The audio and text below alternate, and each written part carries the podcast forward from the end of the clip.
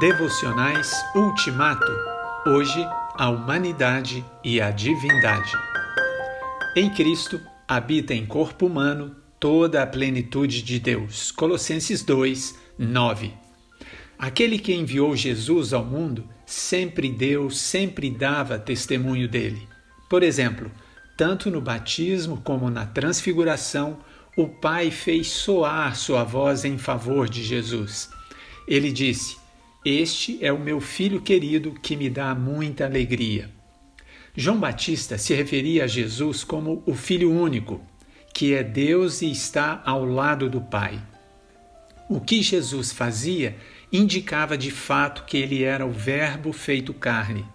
Em seu primeiro milagre em Caná, Jesus revelou a sua glória. Ele revelou a sua natureza divina. Mas, apesar de tudo isso, essa convicção não era compartilhada por todos. Muitos não a tinham. Quando Jesus estava no pátio do templo, na época da festa da dedicação, o povo se ajuntou em volta dele e, juntos, disseram que ele não passava de um simples homem que se apresentava como Deus. Essa deturpação, essa depreciação é grave porque tanto a divindade como a humanidade de Jesus são revelações básicas do cristianismo.